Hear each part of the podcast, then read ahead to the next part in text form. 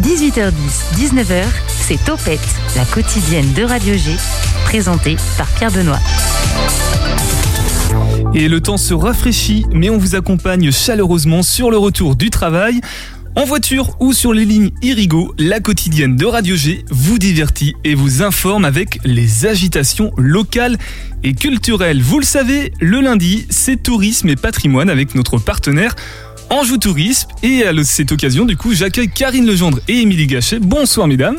Bonsoir. Ça va Très bien. Pas trop impressionné un peu. Un peu. Un petit peu. C'est Émilie qui est impressionnée, Karine aussi. Euh, vous êtes accompagné de Jean Luard, puisque ce sera du coup notre deuxième invité de cette émission. Bonsoir Jean. Bonsoir. Alors moins impressionné toi hein bah, J'ai un peu plus l'habitude de venir à Radio G. Oui, puis t'es une star euh, des... des... Non? Dans le secret Karine, tu connais Jean? Non, je connais pas, mais. Jean, Émilie Et moi non plus, je découvre. Ok, bon, on va recontextualiser du coup. Donc, Karine Legendre, directrice générale de l'Office de tourisme aux Émauges. Émilie Gachet, donc propriétaire éleveuse, comment, comment on qualifie ça?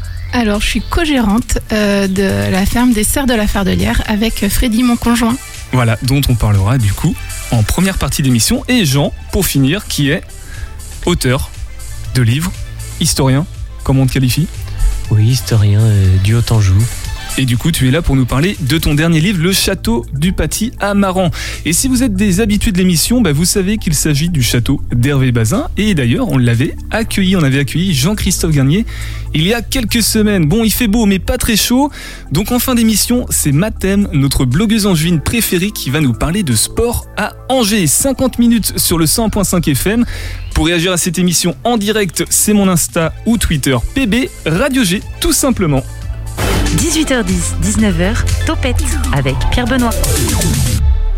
Et avant de s'intéresser à nos invités de ce soir, voici un premier podcast à propos des semaines d'information sur la santé mentale dont Radio G est partenaire. C'est la voix de Sylvain. En France, 12 millions de personnes sont touchées par des troubles psychiques, soit 20% de la population. Une réalité qui pourrait être aggravée par la crise sanitaire, selon la Fondation de France. Schizophrénie, troubles bipolaires, dépression et troubles obsessionnels compulsifs figurent parmi les 10 pathologies les plus préoccupantes du XXIe siècle. Notre état de santé mentale varie tout au long de la vie, en fonction de différents facteurs, biologiques, psychologiques, familiaux et sociaux. Une bonne santé mentale nécessite certaines qualités individuelles. Par exemple, gérer ses pensées, ses émotions, mais dépend aussi de l'environnement dans lequel nous évoluons. Par exemple, les mesures prises pour faire face à l'épidémie de Covid-19 que nous vivons ont un impact sur nos droits, nos libertés et nos relations sociales. Dans ce contexte inhabituel, notre santé mentale est bouleversée. Ainsi, nous pouvons tous connaître des moments de souffrance psychique dans notre vie qui sont variables en intensité et en durée. Lorsqu'ils sont intenses, durables et qu'ils limitent notre capacité à gérer le quotidien, on parle alors de maladie psychique. Lorsque cette maladie affecte l'autonomie de la personne et sa participation sociale, elle peut entraîner une situation de handicap psychique. Dans notre société, chaque personne a accès aux mêmes droits universels et les institutions doivent en garantir le respect. En tant que citoyenne ou citoyen, j'ai le droit à la santé, à la sécurité et au respect de mes libertés individuelles, à la dignité, au logement et au travail. Lorsque ces droits sont bafoués, Lorsque je subis des discriminations, ma santé mentale peut être perturbée, d'autant plus si je vis avec des troubles psychiques. Les personnes concernées par les troubles psychiques sont souvent confrontées à la stigmatisation et à la discrimination. Lutter contre ces discriminations et garantir le respect des droits, c'est faire de chacun un citoyen à part entière, quel que soit son âge, son état de santé ou son handicap.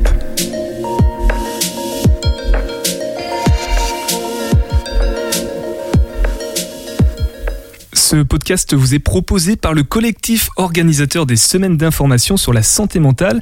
Pour plus d'informations, rendez-vous sur leur Facebook SISM49. L'invité de Topette sur Radio G. Karine Legendre, bonsoir. Bonsoir. Ça va toujours? Très bien. Euh, du coup, vous êtes la directrice générale de l'Office de tourisme aux Émauges.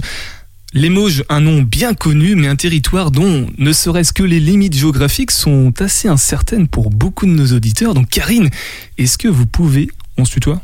On se voit, on se tutoie. Est-ce que tu peux rappeler du coup quelles sont les limites de, du territoire d'Ozé-Mauges Oui, alors les Mauges, c'est entre Angers, Nantes et Cholet. Donc euh, un territoire assez vaste, puisque pour aller euh, d'un bout à l'autre du territoire, on a pas mal, euh, pas loin de une heure de route pour le parcourir. On borde la Loire sur 50 km et on est entre Angers, Nantes et Cholet. Le, ouais, c'est le fameux triangle, du coup, le, c'est pas, le- c'est pas la diagonale du vide par contre. Non. Non. Il y a des choses à faire. Donc tu l'as dit, il y a la Loire au nord, il y a Cholet au sud. Petite interrogation, je sais pas si c'est une question taboue, mais Cholet, c'est pas dans les Mauges? Si, bien sûr que ça fait partie de- du territoire euh, des Mauges. Euh, moi, je travaille pour l'office de tourisme Osez Mauges, qui dépend de la collectivité euh, Mauges Communauté. Donc, c'est un regroupement d'un de plusieurs communes en fait c'est une intercommunalité et donc ce sont les découpages administratifs euh, tels qu'ils sont qui sont faits Euh, l'office de tourisme de, de Cholet euh, est un autre organisme donc moi je travaille sur le territoire des Mauges la partie rurale des Mauges qui est déjà un territoire assez vaste. Et du coup, les bureaux, ils sont où le- la- Alors, on est en cours de déménagement. En fait, on était à Saint-Florent-le-Vieil et on va s'installer dans presque trois semaines à Beaupro, à Mauges. Mais ça, j'ai envie, de, envie de dire, c'est la partie un peu cachée euh, de l'iceberg. Ce qui est important, c'est euh, où on accueille le public. Et euh, les, le- les offices de tourisme qui sont ouverts entre avril et septembre, les accueils sont situés euh, sur la frange ligérienne, à Chantosso, à Saint-Florent-le-Vieil et à Montjean-sur-Loire. On a également un point d'accueil touristique à Camifolia, au jardin Camifolia, à Chemillé à Chemillé. À Chemillé en Anjou même, on précise euh, la nouvelle commune. Euh, en tout cas, on a reconnu que tu étais une vraie Maugeoise puisque tu as dit Beaupro et non Beaupréau. Et oui. Voilà, c'est comme ça qu'on les reconnaît. Jean, tu savais qu'on disait euh, Beaupro et non Beaupréau Ben, je ne sais jamais trop euh, quel- Voilà. lequel utiliser, mais maintenant je sais. Voilà, t'as la confirmation ce soir. Euh, émos, je vous proposais quoi en fait sur le plan des, des activités? Alors, le territoire est, euh, est assez euh, connu pour être un- une sorte de triangle d'or économique au niveau euh, des entreprises. Et quand on a créé euh, la structure qui date que de 2019, hein, c'est une structure assez récente, on s'est posé la question de ce qui faisait, euh, quel était notre dénominateur commun. Et ce sont les entreprises et la dynamique et, tout un état d'esprit autour du territoire qui, qui, qui est ressorti. Et donc, on a précisément là deux axes euh, qui fait notamment l'actualité. C'est quoi ton entreprise, les visites d'entreprise, et également le développement du tourisme d'affaires. Alors, tourisme d'affaires, ça ressemble à quoi? C'est des séminaires? Ce sont des. C'est quoi C'est des visites, des portes ouvertes Avant Alors- de parler de c'est quoi ton entreprise? Oui, le tourisme d'affaires, c'est des événements pour les entreprises. Ça peut être des activités de séminaires, de cohésion d'équipe, euh, un événement, euh, une, une entreprise qui fête un anniversaire, par exemple, et qui veut associer tous ses collaborateurs. Donc en fait, est-ce que c'est lié à son histoire ça? Parce que c'est vrai que dans les Mauges, encore aujourd'hui, on a une économie qui est de campagne. On appelle ça les industries, euh, la- les usines à la campagne. Oui. Et du coup, c'est lié à son histoire, ça? C'est tout à fait ça. C'est exactement ça. On a une sorte de euh, d'état d'esprit assez spécifique en- dans- entrepreneurial euh, qui est lié à l'activité très forte de textile et de la chaussure au 18e et 19e siècle. Et les entreprises, il y a des entreprises qui ont subsisté dans ce domaine-là, bien sûr, mais il y en a beaucoup qui ont muté vers d'autres métiers. Et on a un fort tissu économique sur un territoire très rural. Et c'est ce qui fait un peu la typicité des Mauges et aussi l'état d'esprit en fait entreprenant, d'où le nom Oser Mauges. Ah oui, c'est pour ça. Jean, euh, toi qui t'y connais un petit peu en histoire, est-ce qu'il y a un lien avec les guerres de Vendée? Cette, cette fibre industrielle, euh, communautaire presque euh, dans les Mauges? C'est pas un héritage, ça Euh, De la reconstruction d'après-guerre de Vendée oui, oui, oui, certainement. Il fallait tout reconstruire parce que beaucoup de villes ont été rasées par les, les colonnes infernales. Et sûrement qu'au 19e, ça a été un nouvel essor pour euh, le territoire. Eh ben tant mieux pour nous. Du coup, maintenant on ose en Mauges. Et justement, en octobre, vous proposez l'événement C'est quoi ton entreprise? Alors pour caricaturer, en gros, c'est un Made in Mauges. C'est ça. si on prend l'événement qu'on connaît, euh, que vos auditeurs connaissent peut-être euh, beaucoup, c'est Made in Angers. Effectivement, c'est un petit peu le même esprit. Euh, ce sont des visites d'entreprises, donc dans 84 entreprises. Donc ça a lieu là tout le mois d'octobre et ça représente 300 visites parce que il, s'agit en fait d'une visite sur inscription où on est accueilli par l'entreprise, le chef d'entreprise, et qui nous montre les process en fait dans son entreprise. Donc c'est sur inscription et ce sont des visites euh, de qualité où on est accueilli, attendu. C'est un peu plus que des portes ouvertes. Hein. Là, on est dans la presque la découverte finalement de l'entreprise. Oui, tout à fait. On est accompagné par euh, les personnes qui euh, font partager leur métier des vraies passions en fait. Et, vraiment, tout l'enjeu, c'est de, démontrer tout la fierté qu'il peut y avoir derrière certains métiers, notamment des métiers manuels qui notamment peinent à recruter en ce moment, et de montrer toute toute la valeur de ces de métiers parfois mis un peu de côté dans les filières classiques scolaires.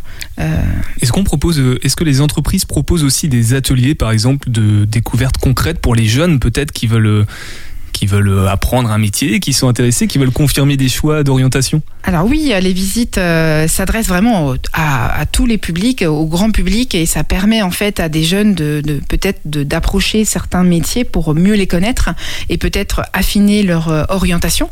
Et alors pour les plus petits encore, pendant les vacances scolaires, parce qu'on arrive à arriver sur la fin, fin du mois d'octobre pour les vacances scolaires, on propose des petits ateliers pour découvrir certains métiers, donc apprenti menuisier, apprenti papetier, apprenti meunier dans certains sites de visite du territoire. Donc il y a le musée des métiers à Saint-Laurent-de-la-Plaine, euh, également le moulin de l'Épinay à la chapelle Saint-Florent, euh, le jardin Camille Folia à Chemillé, euh, je crois qu'il y a de quoi faire quoi. Loire aussi euh, à Montjean-sur-Loire. Donc on est vraiment à la croisée entre culture, histoire, patrimoine et puis économie toujours actuelle.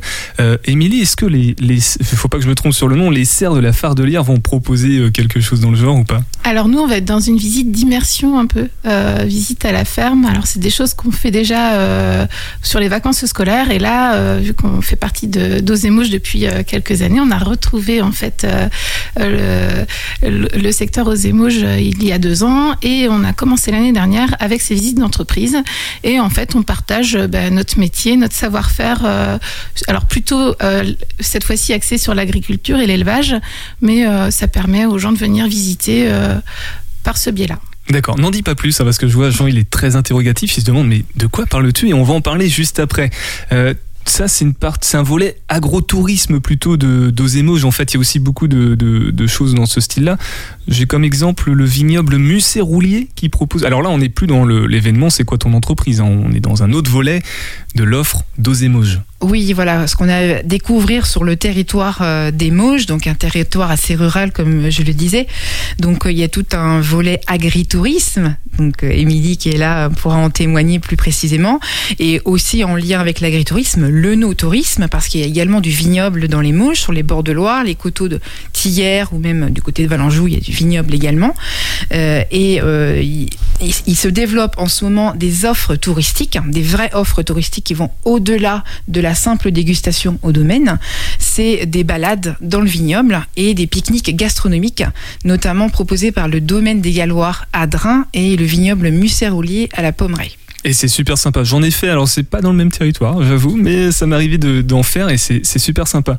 Euh, bah, transition tout trouvée pour parler du slow tourisme, mais on va d'abord faire une première pause musicale. Vous êtes toujours à l'écoute de Topette sur le 100.5 FM. On vous accompagne sur le retour du travail. Pour réagir à cette émission, c'est pb radio G et on écoute Monogramme de Magenta.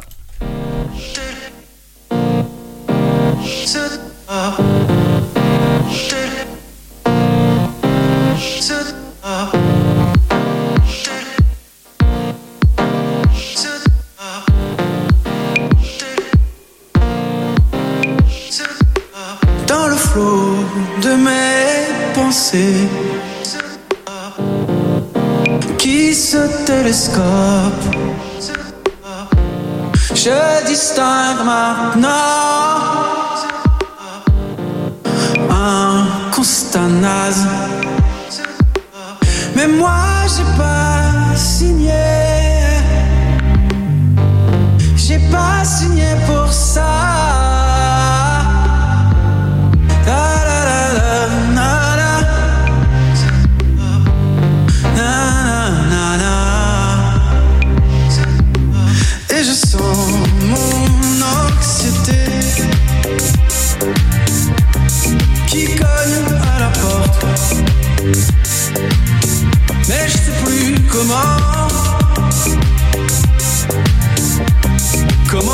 fast.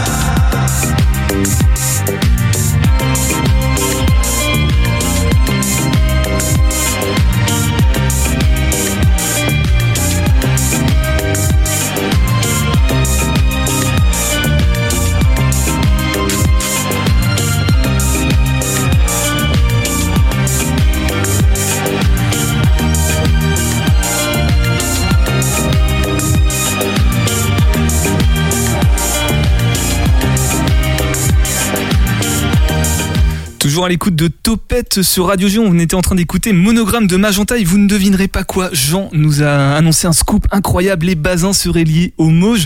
Jean, tu nous utilises ou pas pour la suite? Avec euh, qu'est-ce qui s'est passé entre Bazin et, et les Mauges? C'est quoi le lien? Eh bien, le grand-père, le l'arrière-grand-père euh, de de- d'Hervé Bazin euh, avait créé un commerce de bonnetterie et de tissus à Angers et son son fils euh, a développé une, une une grosse usine à Chemillé justement au 10 à la fin du 19e siècle qui employait beaucoup beaucoup beaucoup de de personnes. Eh bien, merci pour cette information. 18h10, 19h, Topette avec Pierre Benoît. On reparlera des basins un tout petit peu plus tard dans cette émission avec toi Jean. Pour l'instant, on va rester concentré sur les Mauges. On va terminer avec euh, l'offre touristique d'Ozémauges puisqu'on a parlé donc euh, le tourisme d'affaires, on a parlé aussi euh, c'était Les de visites d'entreprise, l'agritourisme. l'agrotourisme et on parle aussi de slow tourisme, le tourisme lent. Oui. Qu'est-ce qu'il y a de faire à faire lentement dans les Mauges? Beaucoup de choses à faire euh, en prenant la, mouvance du moment, mais qui est plus qu'une mouvance du moment. C'est vraiment euh, euh, un changement aussi de, besoin, de, prendre le temps de marcher. Donc des randonnées, par exemple, du vélo. Donc il y a l'itinéraire de la Loire à vélo qui a atteint des records de fréquentation cette année. Également la vallée de l'Èvre qui parcourt les Mauges du nord vers le sud, pardon, du sud vers le nord qui se jette dans la Loire. Et donc ça donne des méandres assez euh, chouettes, notamment des panoramas euh, sur, euh, sur l'Èvre, avec le cirque naturel de Courrossé, par exemple, à la chapelle Saint-Florent. Euh, également des très beaux panoramas sur la Loire, euh, entre euh, par exemple celui de Chantosso avec euh, un point de vue euh, du Champalu qui est classé. Euh, également, euh, eh bien, c'est toutes ces rencontres avec euh, les, les producteurs du territoire. C'est le prendre le temps de rencontrer les gens et faire de vivre en fait une véritable expérience et, et d'apprécier les produits qui sont euh, euh, bah, produits par euh, les, euh, Les producteurs. les. Alors Karine, tu te tournes vers, euh, vers Émilie, c'est peut-être le moment de te donner la parole Émilie, euh, puisque, alors vas-y, dis le nom. Ça s'appelle comment? Le- Les serres de la Fardelière à Valenjou. À Valenjou, donc Valenjou c'est entre Chemillé et Villers, du coup Voilà. à peu près. Euh, Qu'est-ce que vous proposez? C'est quoi en fait? Alors nous, en fait, on est agriculteurs, on a une ferme euh, et on est éleveurs bah, de cerfs, mais pas que. On est aussi euh, éleveurs de cochons et de vaches et on, on cultive nos petits céréales. Voilà, on est des, on est agriculteurs, mais à côté de ça, on a développé une euh, une activité agritouristique avec euh, visite à la ferme, restauration à la ferme et puis vente directe. Et vous êtes du coup labellisé Bienvenue à la ferme. Voilà, alors en fait, c'est une adhésion euh, qui nous permet justement d'être ferme de découverte. Donc, euh, on propose, par exemple, là, euh, à l'automne, des petites balades à la ferme où on fait visiter euh, les familles, les, enfin, les couples, les gens qui ont envie de se promener en pleine nature pour aller à la découverte de la vie des cervidés. Et Justement, ça ressemble à quoi une, une balade, une visite de la des serres À chaque fois, je pense à une ferme, c'est pour ça. Donc, c'est les serres de la Fardelière à. Valenjou. Ça ressemble à quoi une visite Alors, ça, euh, ben, déjà, on vous accueille. Alors, vu qu'on est agriculteur, on est toujours très content d'accueillir les gens à la ferme. Euh, donc, c'est toujours un petit événement. On vous accueille euh, à la ferme euh, en famille et on vous emmène dans les parcs pour euh, visiter. Euh, alors on, fait ça un peu sous forme aussi euh, de jeu. Donc on a un petit livret et on vous propose, on vous suggère une petite chasse au trésor naturel. Alors ça rien de- d'extraordinaire. on va juste découvrir les champignons, les feuilles. Et puis aussi c'est le prétexte de vous, de vous expliquer ce qu'on sait nous de la vie des cervidés. Donc on va essayer de s'approcher au plus près des cerfs, des biches et puis des fans. Et, euh, et puis euh, de, enfin, de découvrir tout ce qu'il y a autour de la, la nourriture, la reproduction. Donc en ce moment, c'est le brame. Le brame du cerf. Alors, attends, on va en parler dans 30 secondes. J'ai juste envie de savoir avant euh, qui vient à la ferme du coup? Eh bien, ça va être des familles, ça va être euh, des scolaires, ça peut être aussi des entreprises parce qu'on fait aussi partie euh, du tourisme d'affaires euh, par le biais d'Osémauge. Euh, tout est imaginable, tout est possible en fait. Donc des entreprises viennent faire des sortes de séminaires comme ça, des petites balades de team Pas des building. séminaires, euh, ouais, c'est plutôt des moments euh, loisirs, euh, récompenses. euh, euh, lorsque les patrons, les CE ont envie de faire plaisir à leurs salariés, eh bien nous on est là pour euh, les chouchouter sur une soirée euh, ah, un chouette. peu insolite. On va faire ça avec l'équipe de, des salariés de Radio Ah, G. avec On- joie. Karine, c'est un atout pour euh, le territoire d'Osémoche d'avoir des, des entreprises comme ça, enfin des, ce genre d'activité? Ah bah, tout à fait. En plus, j'ai eu la chance de tester et je peux vraiment approuver euh, la soirée en mode euh, vraiment Veillée VIP, Brame. euh, veillée Brame avec. euh, je peux pas tout révéler, mais franchement, on est accueillis euh, aux petits, euh, aux petits soins et euh, et on passe un moment assez magique. Alors Émilie, tu nous parlais du brame, là tu viens de reparler à nouveau. Euh, le brame du cerf, qu'est-ce que c'est? Alors, en fait, c'est pendant la période de reproduction euh, des cerfs. Euh, le cerf, avec euh, son, sa gorge, va faire un, un bruit et on appelle ça le brame. C'est le cri, le, un petit peu le chant amoureux pour faire venir les biches, lui montrer qu'il a une belle génétique. Donc, euh, le mâle euh, dominant appelle les biches avec, euh, enfin, ou montre en tout cas qu'il est le plus fort avec euh, le brame. Une imitation tout de suite du brame du cerf par Jean? Oui, sûrement. Non. tu connaissais ce genre de- d'endroit de- Et- de- avec des cerfs? Eh bien, non. Enfin, euh, je savais pas en tout cas qu'il y en avait sur le territoire euh, de, de l'Anjou. Et euh, c'est très intéressant parce qu'il y a de plus en plus de fermes différentes que simplement des vaches ou des, ou des, ou des chevaux. Et là, c'est c'est plus, plus hétéroclite, on va dire. Donc là, la ferme, elle a 25 ans quand même. Nous, on, Ah oui, on reprend une ferme familiale. D'accord, très bien. Voilà. Ah, on parle des serres et des plats de résistance aussi. Puisque vous Alors faites un du coup, on cuisine à la ferme aussi, oui. Ouais, Ouais. ouais. Donc du coup, vente directe, l'idée, bah, c'est un élevage. Donc on produit la viande et cette viande, on la transforme à la ferme aussi. L'idée, c'est d'être en circuit complètement fermé. Euh, on élève, on transforme et on vend en direct. Comme Mais ça. même question, euh, qui mange du cerf du coup? Eh bien, alors ceux qui connaissent déjà et ceux qui connaissent pas, ils, ils goûtent une première fois. Karine a fait l'expérience l'année dernière et, euh, et après ils adoptent parce que c'est une viande ultra fondante. C'était bon, Karine? Alors, euh, la recette, en plus, on avait fait tourner une, une vidéo avec la recette d'Émilie. Et euh, franchement, c'était euh, tendre. Vraiment, euh, la, la viande, elle est- enfin, moi, j'ai eu vraiment un grand succès auprès des invités à Noël autour de cette recette. Jean, t'as déjà goûté la viande de cerf Non. Non. Justement, c'est l'occasion d'aller. Voilà, ben justement, Émilie, on a visiter. ramené, on a ramené, donc on va. non, non, on goûtera ça euh, du coup à la, à la ferme Les Serres de la Fardelière. Euh, les visiteurs, enfin les personnes qui viennent visiter, ce sont les mêmes personnes qui viennent acheter de la viande ou pas? Ah, En général, oui, euh, la visite. euh, Enfin, on reçoit un peu comme euh, tout le monde à la maison, comme des copains. Donc, quand les gens repartent, en général, c'est des voilà, ils, ils ont pris le tout ce qu'il y avait à capter de la ferme et ils reviennent en toute confiance pour acheter la viande après à Noël. Donc, sur les ventes directes de fin d'année, les deux euh, deux week-ends d'avant Noël. Mais comment est venue cette idée? Pourquoi, pourquoi passer au cerf? Parce que tu disais, il y a aussi des cochons. Oui, il y a des cochons, des ça, vaches. un peu plus Alors en fait, il y a 25 ans, euh, mes beaux-parents, euh, enfin mon beau-père en particulier, avait vraiment cette passion de des cervidés. Et il s'était dit, euh, gamin, euh, oh j'aurais bien un cerf plus tard. Et à, à 40 ans, il s'est souvenu de son rêve de gosse et il s'est dit, allez hop, j'achète un, un cerf et deux biches. Et euh, c'est parti comme ça. L'année d'après, il y avait les petits. Et de fil en aiguille, bah, l'élevage s'est installé. Il s'est formé euh, à la boucherie, à la charcuterie.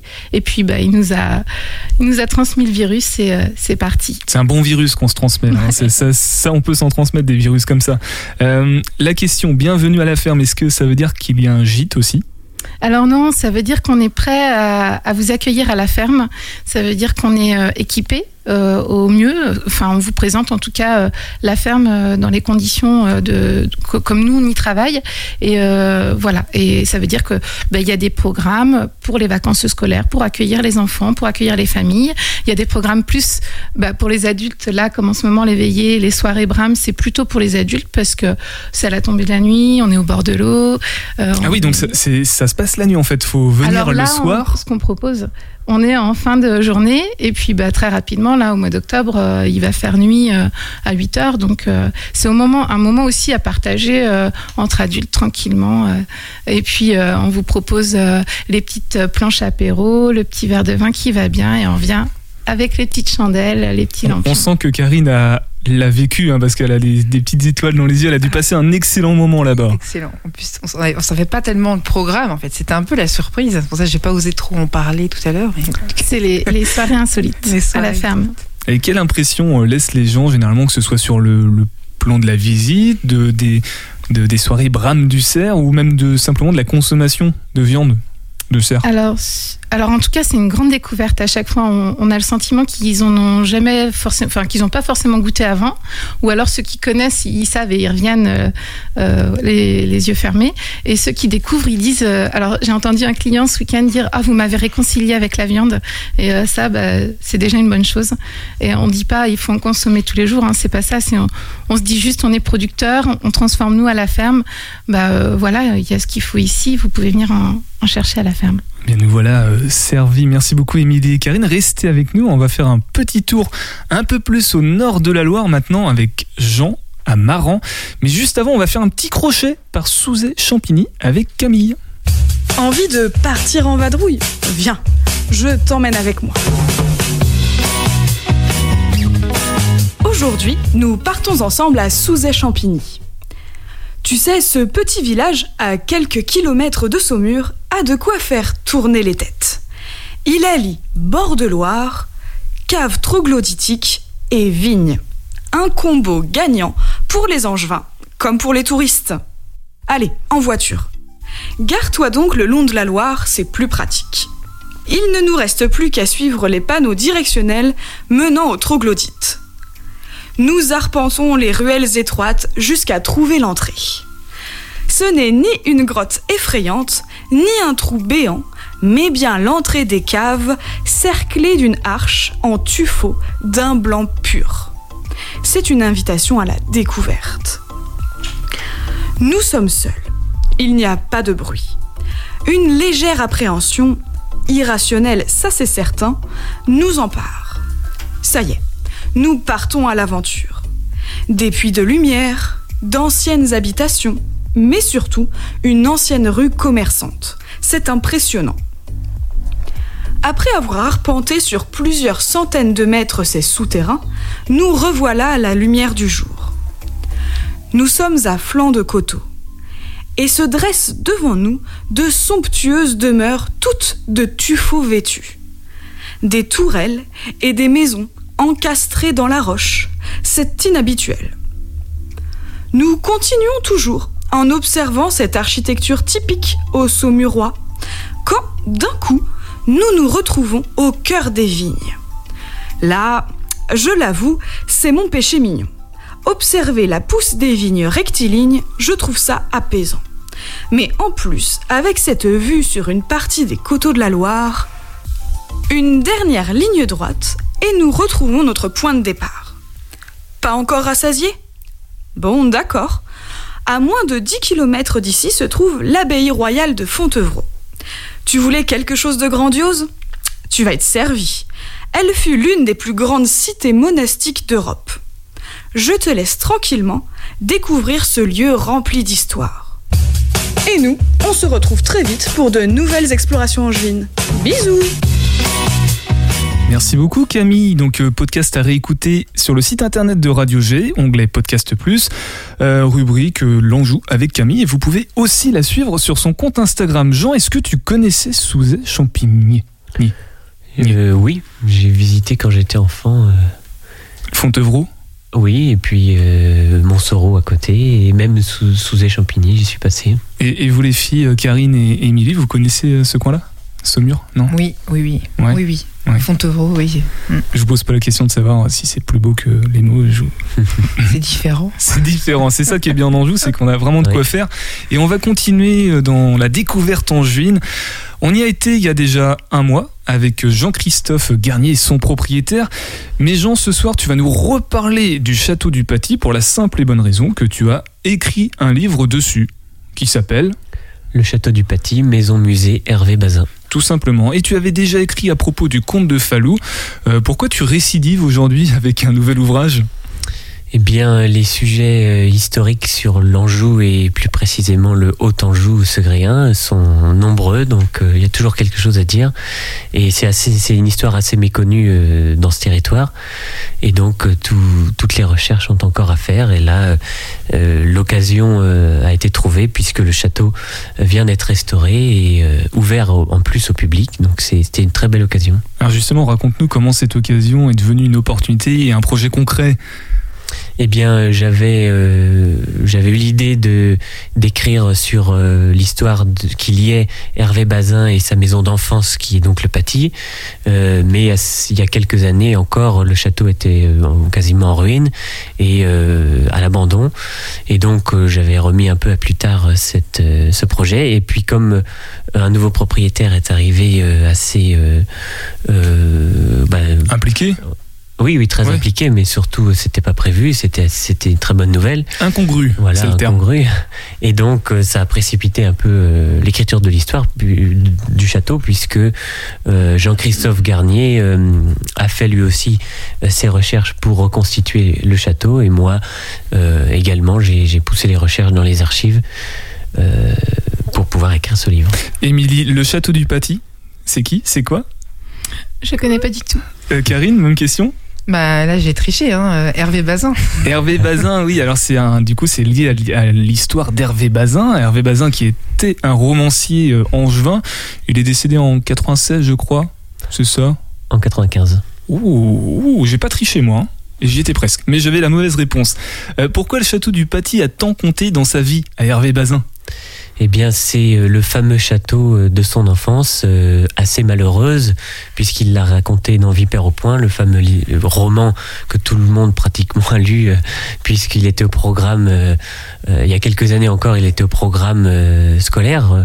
Moi-même, je l'ai jamais étudié à l'école, mais de nombreuses générations de Français euh, euh, ont découvert euh, cette histoire qui est assez triste puisque ça se passe dans les années 1920-1930 et, et donc c'est l'histoire justement de cette enfance qui se passe à la Bélangerie dans le livre, mais la Bélangerie c'est le nom le, le, nom d'emprunt du château du Paty qui est véritablement la maison d'Hervé Bazin.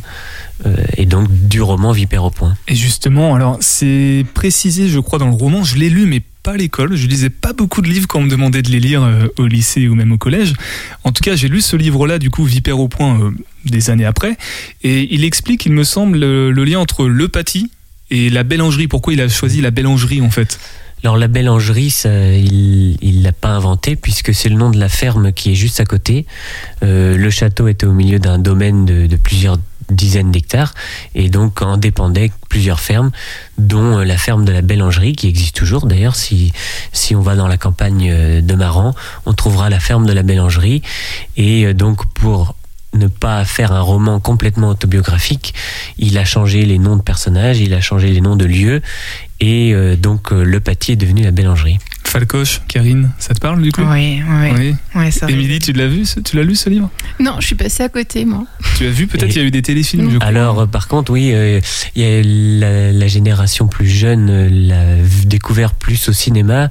il y a eu quand même un téléfilm dans les années 70, en 1971, avec Alice Apriche, qui était la grande actrice de l'époque, mais ça a été remis au goût du jour en 2004 avec Catherine Fro et Jacques Villeray. Et euh, là, c'est un film qui passe à peu près tous les ans. Euh, et c'est donc Vipère au point. Euh. Il est calé, hein il est calé hein, sur, sur l'histoire de, de Vipère au point et du, du château du Paty. dans ton livre, qu'est-ce qu'on y apprend sur le château, sur la famille Hervé Bazin? Eh bien, euh, on apprend la véritable histoire du derrière le roman, puisque souvent on se dit est-ce que est-ce que Folcoche c'était si terrible que ça? Est-ce qu'ils ont eu une enfance vraiment aussi dure? Et donc là, on apprend euh, la, vraie vie donc euh, de la famille Bazin. avant et, après le Paty, parce qu'il y, y, a aussi toute cette histoire-là. Il y a les autres personnages de la famille aussi, puisque les Bazins sont, sont c'est une famille angevine depuis longtemps. Mais il y a plusieurs personnages célèbres de la famille. Euh, par exemple, euh, il y a eu un, un, un Vendéen, justement, pendant la guerre de Vendée, euh, l'ancêtre direct d'Hervé Bazin euh, était euh, employé à, du, du, comte de Molévrier. Encore un, un, lien avec les mouches, là? Le château de Molévrier. Et quand les, la guerre de Vendée a éclaté, il était avec son collègue Stofflet. Et ils sont partis faire la guerre de Vendée.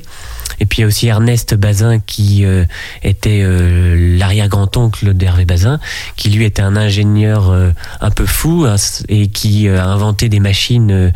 il a essayé de, de, créer des dirigeables à l'époque où c'était la, la, grande mode. il a inspiré Jules Verne directement. Rien en, que ça. En faisant des fous, parce qu'ils étaient contemporains avec Jules Verne.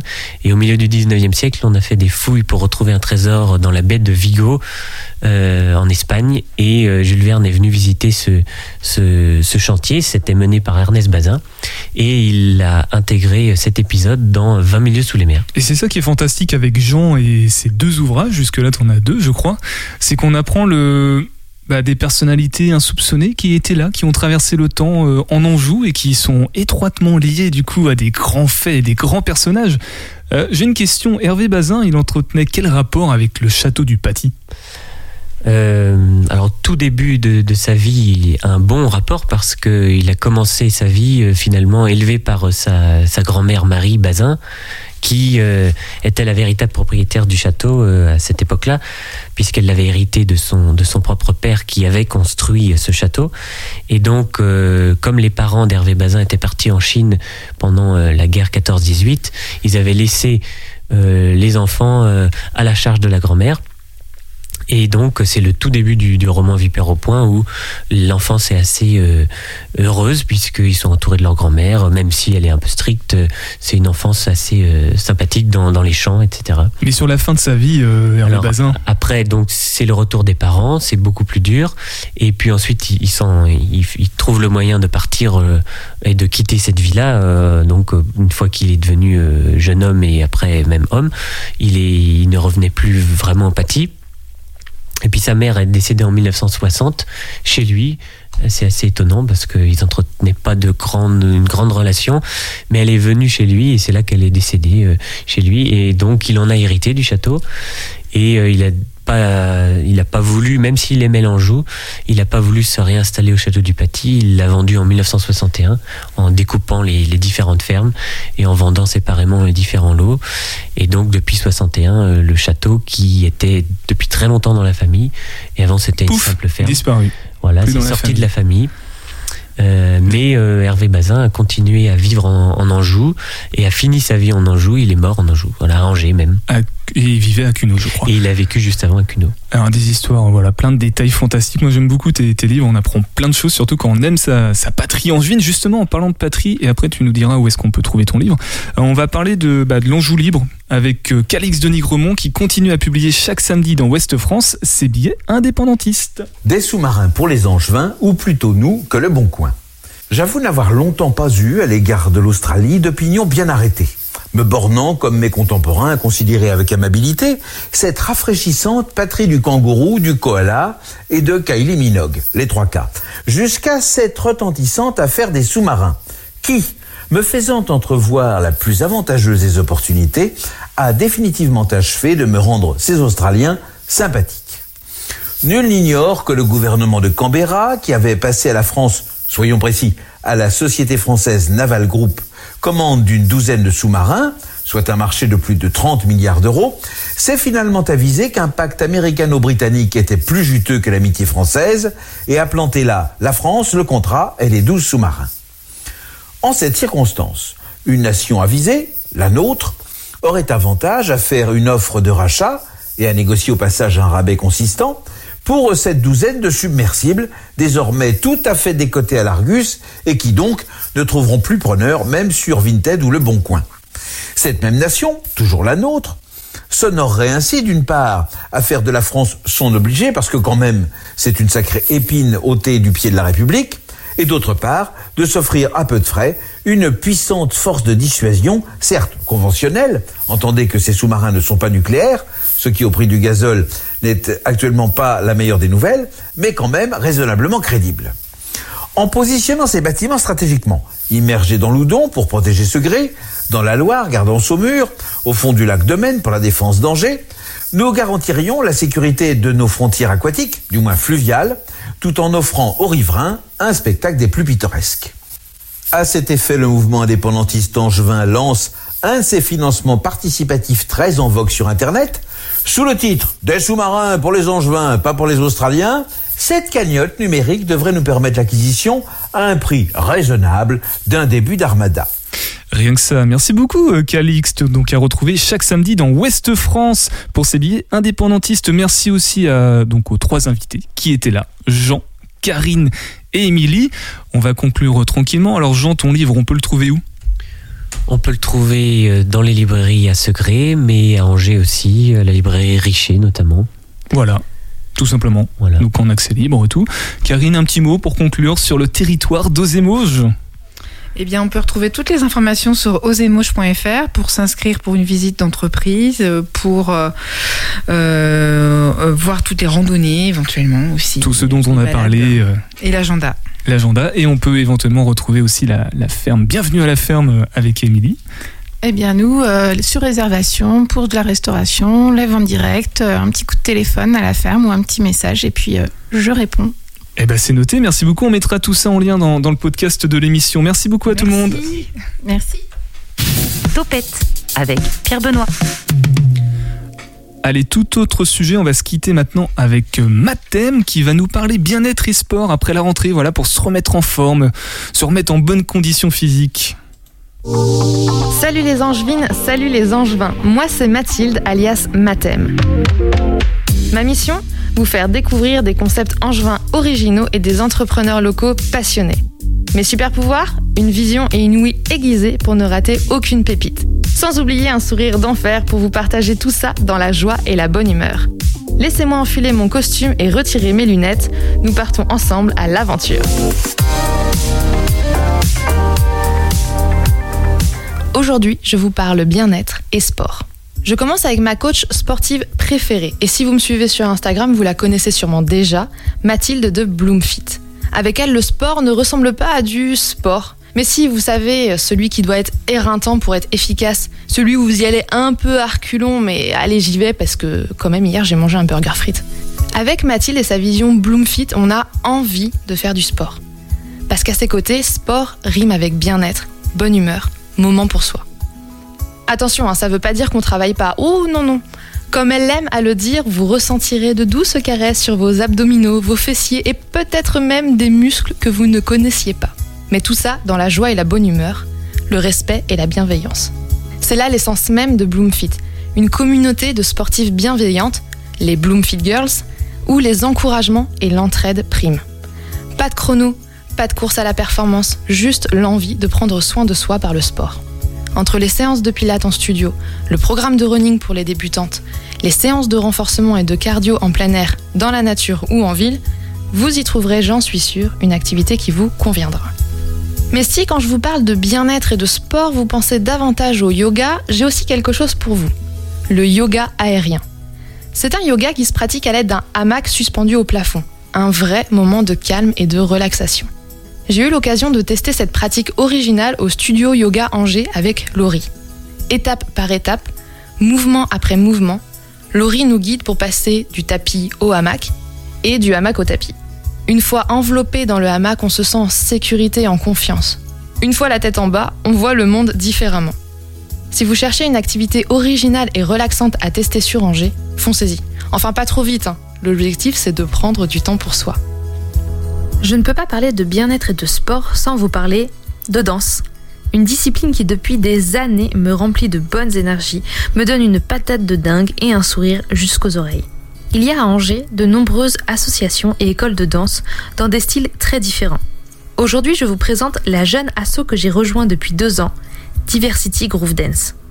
Que vous soyez confirmé ou débutant, venez y apprendre le hip-hop, le dancehall, l'afro house ou encore le street jazz, la discipline que je pratique. Ici aussi, la bienveillance est de rigueur.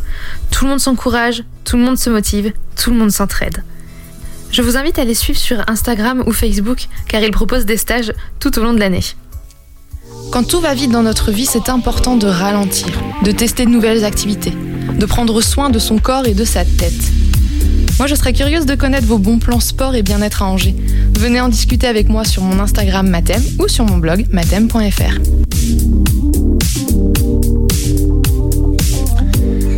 Merci beaucoup Mathem, donc à retrouver sur l'onglet Podcast Plus du site de Radio G. Allez, on se quitte, c'est fini. On se quitte d'ailleurs, on va continuer la soirée ensemble avec sa dégouline dans le cornet, Fred, Fred, Fred, Philippe et Vincent. Voilà, donc en bonne compagnie. Allez, ciao tout le monde